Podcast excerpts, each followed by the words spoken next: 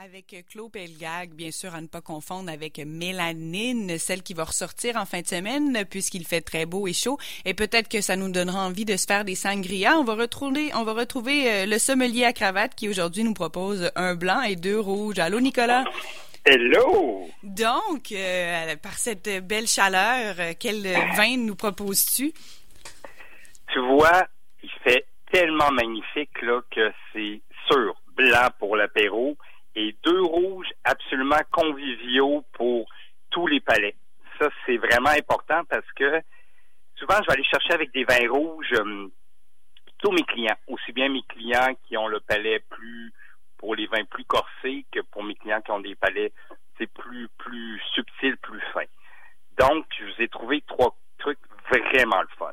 Premier vin, ma chère, c'est une maison que j'affectionne énormément.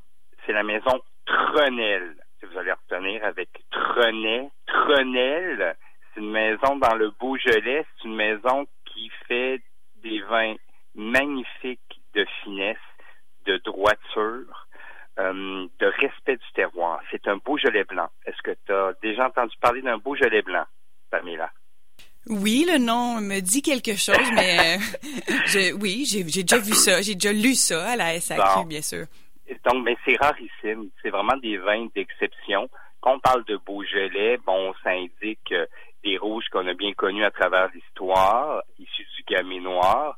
Le Beaujolais blanc, c'est presque, c'est des micro, micro, micro productions. Puis, euh, soit on voit arriver ça à la depuis à peu près 5 à 6 ans des Beaujolais blancs, il y a Jean-Paul Brun qui en fait. Puis ici, il y a Trenel.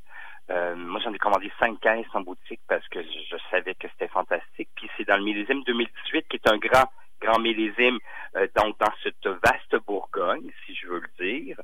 Il euh, faut savoir que le Beaujolais, c'est vraiment au sud de la Bourgogne et que c'est 100% chardonnay. Bon, là, tout le monde va dire, OK, le chardonnay, j'aime pas ça, le chardonnay, j'aime pas ça. Vous êtes loin des chardonnays surboisé qu'on dirait à l'américaine.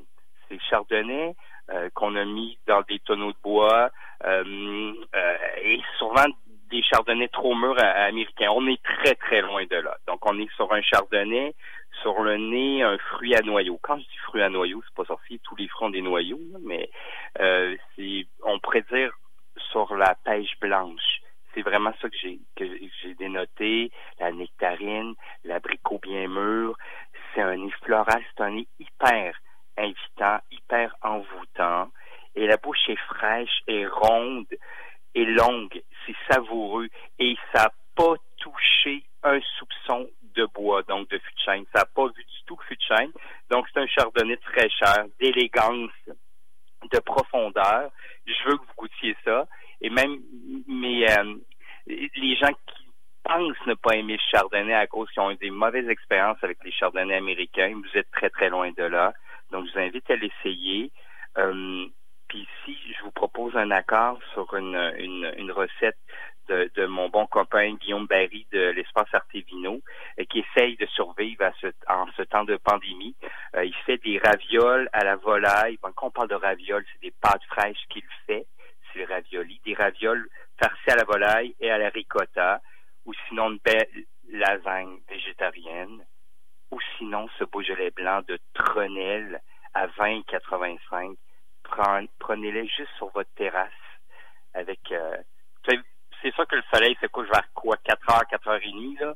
Là, là, c'est le moment de prendre votre verre à 4 heures, de voir tomber le soleil et de prendre un petit verre de blanc. C'est ce que je vous propose comme accord à ce vendredi pour ce petit tronel. On peut faire un 2 à 5 là, au lieu d'un 5 à 7. merci d'inviter les gens pour ce 2 à 5. Donc, très bonne idée. Donc, c'est sûr, comme le soleil se couche euh, plus, de bonne heure, bon, on commence l'apéro avant. C'est fun. Oui, puis ça donne faim toujours, là, tes propositions. Mon Dieu, des ravioles, puis la. J'ai déjà faim.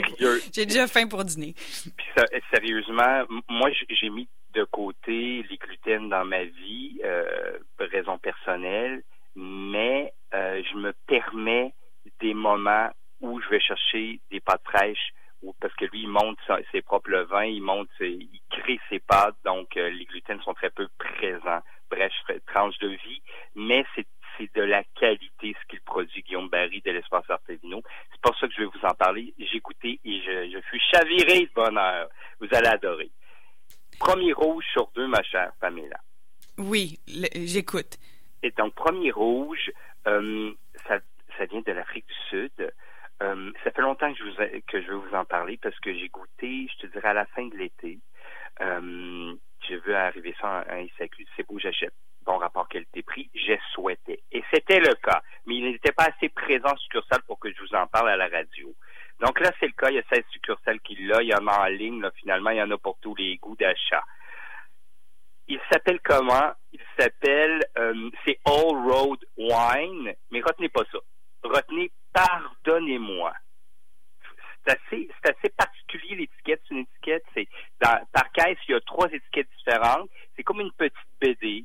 Pardonnez-moi, on voit le serveur qui sert, qui sert donc quelqu'un qui est attablé, puis il y a des petites bévues sur l'étiquette, mais il sert du vin.